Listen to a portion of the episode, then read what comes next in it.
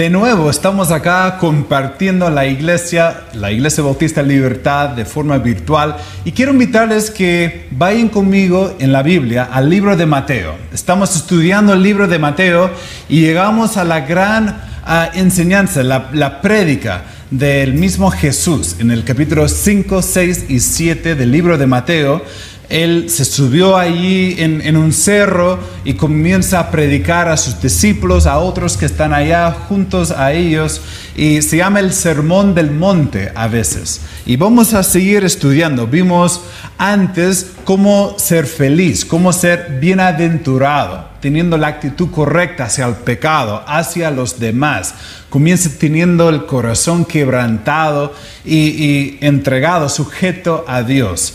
Pero él sigue después diciendo allí a los discípulos en el versículo 13, Mateo 5:13, vosotros sois la sal de la tierra, pero si la sal se desvaneciere, ¿con qué será salada? No sirve más para nada, sino para ser echada fuera y hollada por los hombres. Ahí somos la sal de la tierra. Versículo 14. Vosotros sois la sal del mundo. Una ciudad asentada sobre un monte no se puede esconder, ni se enciende una luz y se pone debajo de un almud, sino sobre el candelero y alumbra a todos los que están en la casa.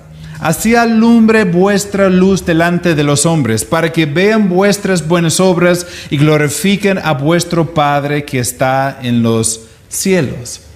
Él después de enseñarles de cómo tener un corazón quebrantado por el pecado y de sujetarse a Dios y tener la actitud correcta con los demás, buenas relaciones, Él les llama a entender que ellos son, que nosotros somos la sal del mundo y somos la luz del mundo.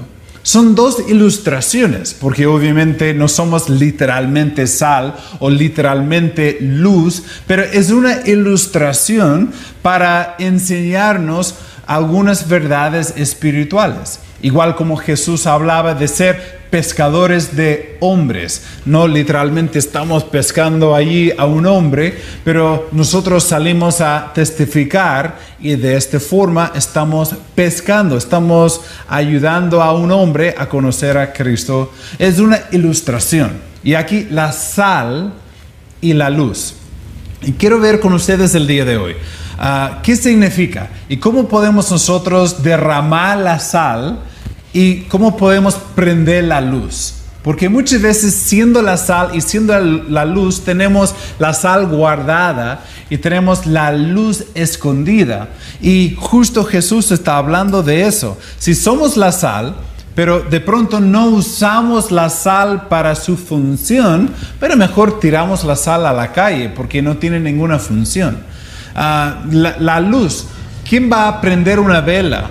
En los días cuando no había las luces modernas, ¿quién va a prender una vela y ponerlo bajo una canasta? Aquí la palabra que usa ah, la Biblia, almud, que es una medida que usaban allí cuando estaban comprando diferentes cosas, una, una, canasta de un tamaño específico. ¿Quién, ¿Quién va a prender la vela y ponerlo encima? No tiene sentido, porque la luz no va a tener su ah, efecto, su efecto positivo.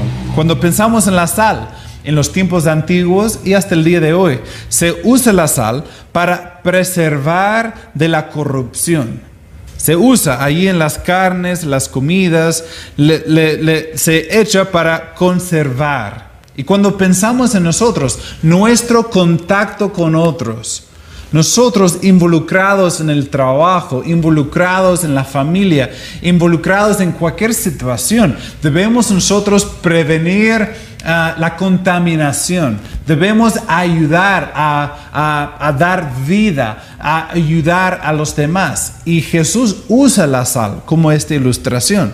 La sal se usa para dar buen sabor a la comida. ¿Cuántos han comido papas fritas durante los últimos días? La papa frita sin sal no tiene mucho brillo, ¿no? Hay que echarle sal, porque la sal da buen sabor. Y el creyente involucrado en una situación da una actitud mejor, es más agradable, porque entra uno que busca servir, entra uno que busca amar, entra uno que tiene un gozo y una paz verdadera. El creyente marca la diferencia con sus actitudes, con sus palabras. En tu propia familia, como creyente, debes ser la sal. La sal también se usa para purificar se usaban en los tiempos antiguos y supongo que hasta el día de hoy quizás se puede de cierta forma en las heridas. Hasta el día de hoy a veces se, toman de, baños de, sal o con sal porque ayuda a la piel, puede ayudar con una herida para purificar si no tienes otros, ah, otras medicinas para ayudar en la purificación. La sal tiene una función importante y cuando Jesús dijo a los discípulos, ustedes son la sal del mundo, deben cumplir su función porque si no, no tienen ningún uso. Y nosotros debemos poner oído a, la misma enseñanza. La luz es la otra ilustración que estamos viendo allí que Jesús utilizó. ¿Y de qué se sirve la luz? Bueno, es bastante obvio, ¿no? Te revela lo que está alrededor de uno. No sé, en la noche, si te levantas y a ir al baño, quizás de madrugada, y te cuesta un poco caminar porque está bastante oscuro. Tenemos nosotros ahí afuera una, una lámpara de la calle, una luz fuerte que entra un poquito por las ventanas. Entonces al momento de levantarme no me tengo que preocupar porque puedo ver un poquito y puedo caminar. La luz. La Biblia nos enseña que la palabra de Dios es una lámpara a nuestros pies, ¿no? Estamos en oscuridad espiritual, pero la Biblia sirve allí como, como una luz. Podemos usar la palabra para saber cómo andar. La ilustración que estamos aprendiendo acá el día de hoy. La luz te muestra cómo trabajar, cómo andar, cómo vestirse, cómo comer. Te da tranquilidad la luz. No sé si has estado en el centro o en alguna parte y a caminar de noche, si no hay buena luz, si, si no hay ahí, no sé, luces prendidas de un edificio, de la calle, a veces elijo yo tomar otra, otra calle, vamos a una cuadra más, y, porque aquí es demasiado oscuro, no me da tranquilidad. ¿Quién podrá estar allá? ¿Quién está escondido? ¿Qué me pueden hacer? La luz da tranquilidad. La luz da esperanza. Uno habla a veces de ver la luz al final del túnel, que hay una esperanza. La noche está terminando y viene el día, viene el calor de la luz, del sol y la esperanza de la mañana. Así es la luz. Cuando pensamos en la Biblia, la Biblia usa la ilustración entre la luz y la oscuridad la luz hablando de lo correcto, lo bíblico, lo puro, lo de Dios. Y la luz, lo impuro, lo sucio, lo pecaminoso, lo que está en contra de Dios. En Juan 3, por ejemplo, versículo 19, la Biblia dice, y esta es la condenación, que la luz vino al mundo y los hombres amaron más las tinieblas que la luz, porque sus obras eran malas. Porque todo aquel que hace lo malo aborrece la luz y no viene de la luz, para que sus obras no sean reprendidas. Mas el que practica la verdad viene a la luz, para que sean manifiesto que sus obras son hechas en Dios. La Biblia habla, por ejemplo, en Juan 8:12, otra vez Jesús les habló diciendo, yo soy la luz del mundo. En Juan 1:5, este es el mensaje que hemos oído de él y os anunciamos, Dios es luz y no hay ningunas tinieblas en él. No hay oscuridad en Dios, no hay pecado, no hay manchas, todo puro, Él es luz. Pero ojo, y, quiero que te des cuenta de eso. La Biblia dice que la Biblia es luz, es una lámpara a nuestros pies. Dice que Jesús es luz, dice que Dios es luz y dice que somos nosotros la luz. Muchas veces he dado la ilustración del sol y la luna, que el sol, bueno, la luna vemos nosotros no una luz propia de la luna, sino el reflejo de la luz del sol. Todos lo hemos aprendido en las clases de ciencia, en la, básica, ¿no? La luna no, no tiene una capacidad de alumbrar, solamente da un reflejo. Pero a veces he dicho que nosotros somos como la luna, que en sí no tenemos nada de luz para ofrecer a los demás. Y, somos un reflejo de Dios, quien es la luz, de Jesús, quien es la luz. Pero esta ilustración no es tan correcta, porque la misma Biblia dice que tú y yo somos la luz, somos la luz del mundo. Y Dios mora en nosotros. Y Él está obrando en nosotros. Y los demás deben ver a través de nuestras vidas, a través de nuestros hechos, a través de nuestras palabras. Deben poder conocer quién es Dios y quién es Jesús y cómo es la Biblia, porque somos la luz. ¿Quién va a tomar este regalo precioso de tener la palabra y el Espíritu morando entre uno y lo va a esconder de los demás? Imagínate ahora si alguien de, nuestra iglesia llegase a saber del remedio para ah, el coronavirus. Imagínate si alguien supiese cómo, cómo curar todo y, cómo dar un, vacuno a todos para evitar la enfermedad. Imagínate que tienes tú la receta, sabes cómo, cómo fabricarlo y en vez de ofrecerlo al mundo, en vez de publicarlo, en vez de avisar a todos, que tú lo guardes en alguna parte y allí para ti nomás. A veces somos así nosotros con la luz que Él nos ha dado, la verdad que nos ha dado. En vez de compartirla, en vez de hablar con otros de quién es Jesús y de cómo ser salvos, lo guardamos para nosotros nomás. Sé que estamos en tiempos difíciles donde tal vez no hay la posibilidad de interactuarnos con los otros como suele suceder en el trabajo, ahí en el, en, el pasaje, en el colegio. Sin embargo, por la tecnología, todos estamos conectados a docenas de personas todos los días, a través del WhatsApp, a través de las redes sociales. Y yo te animo, amigo, a involucrarte en compartir la luz, en compartir la sal, hacer la sal, hacer la luz para causar una diferencia. ¿Cuáles son los principios que estamos aprendiendo? Número uno, somos sal y luz. Número dos, debemos derramar la sal y prender la luz. No debemos guardar ahí la sal en el salero. No debemos guardar la sal ahí en nuestro corazón, en nuestra casa, en nuestra familia. No debemos esconder la luz y, taparla. No debemos llevarla ahí al público y entre los demás para que puedan saber de quién es nuestro Dios. ¿Cómo lo hacemos? ¿Ya? El mismo texto contesta un poco la pregunta. Si vemos en el versículo 16, la Biblia dice, así alumbre vuestra luz delante de los hombres, para que vean, ¿cuál es la próxima frase? A ver, para que vean vuestras buenas obras, para que vean vuestras buenas obras. ¿Cómo pueden los demás ver una diferencia entre nuestras vidas y las vidas de ellos? Cuando yo me acerco a Cristo, cuando crezco en la relación con Él, cuando voy aprendiendo y madurando en Él, mi forma de vivir es diferente.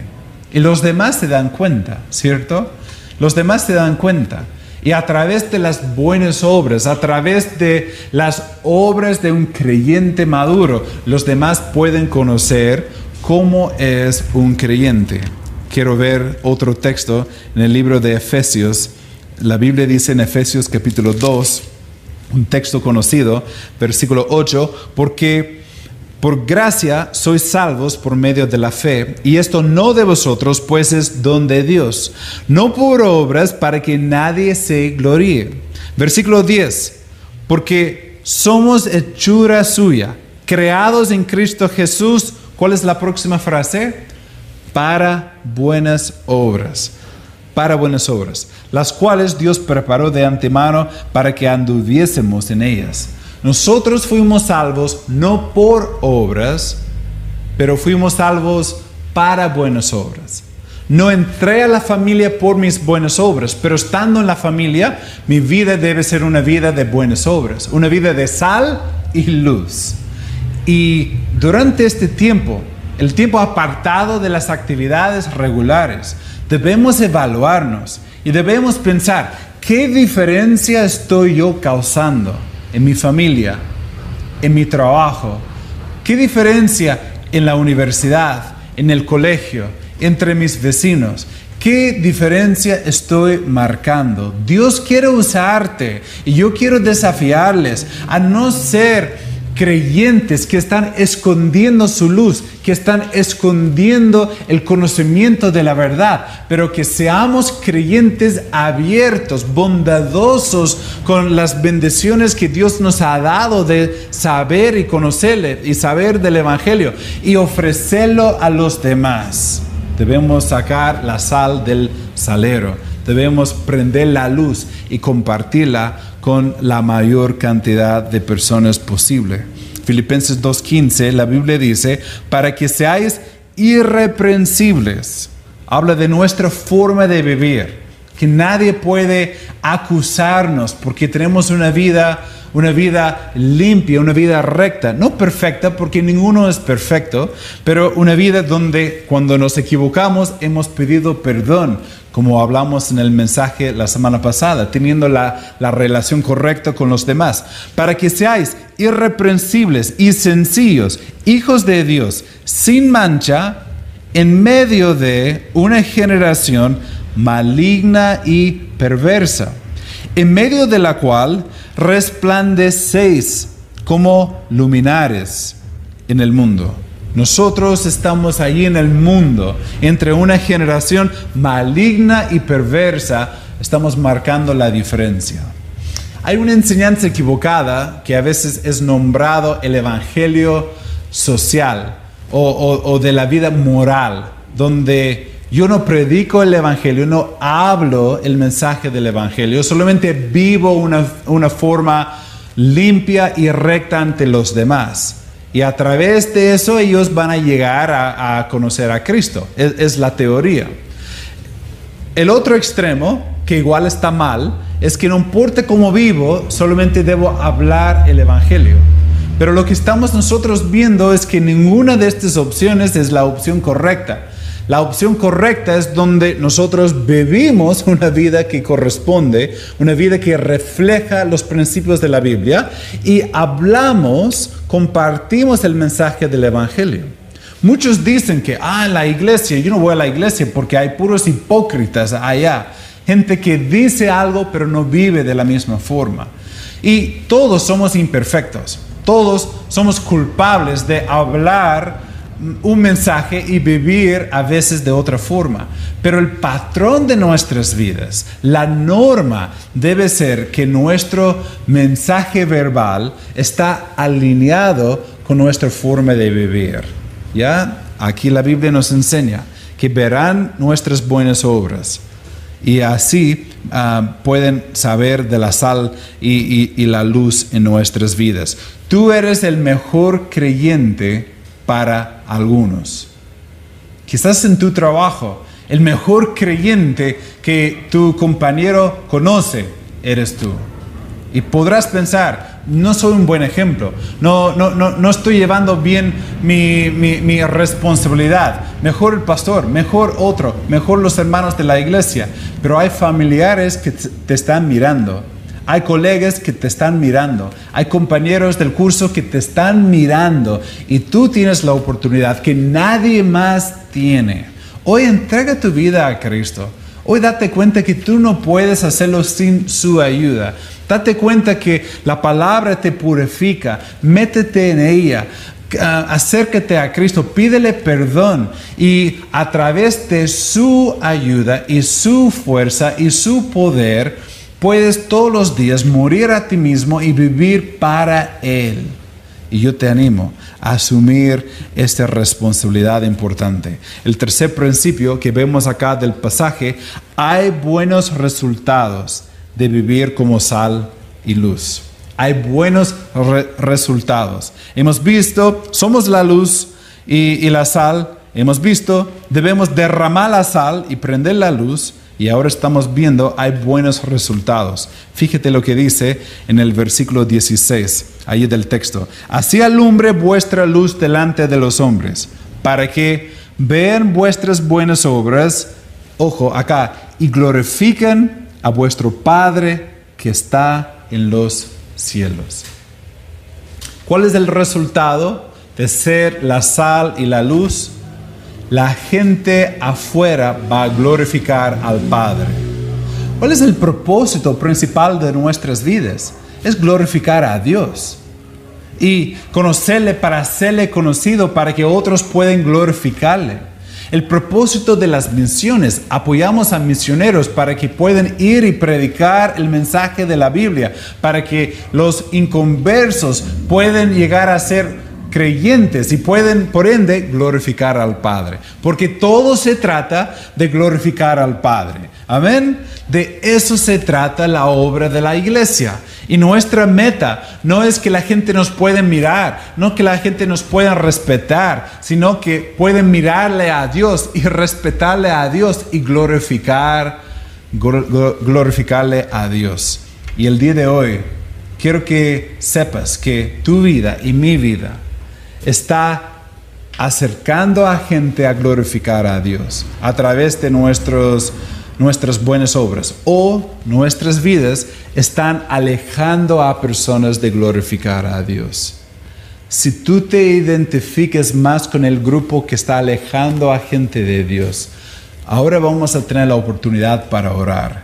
Y yo te pido a, a humillarte ante Dios y decirle, Señor, estoy mal. Señor, necesito pedir perdón, necesito crecer, necesito cambiar. Esta forma de vivir no te agrada, no quiero vivir más así, no quiero ser un hipócrita hablando algo y viviendo algo diferente. Quiero vivir únicamente para ti. Y si no eres un creyente, si no has puesto tu fe en Cristo como Salvador, sí puedes echar la culpa a muchos que son hipócritas, que no han hecho lo correcto. Hay uno solo quien es perfecto y se llama Jesús. Y Él dio su vida por ti en la cruz.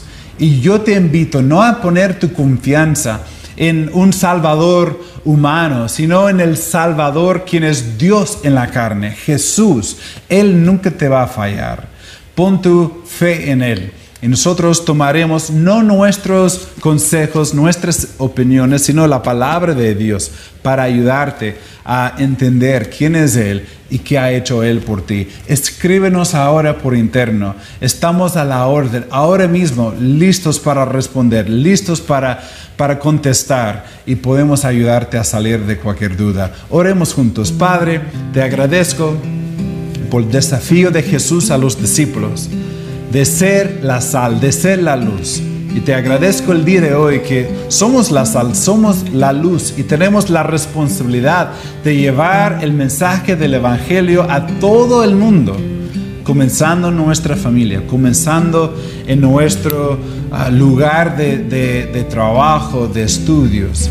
Y pido que nuestras vidas puedan atraer a gente a ti y no alejar a gente de ti.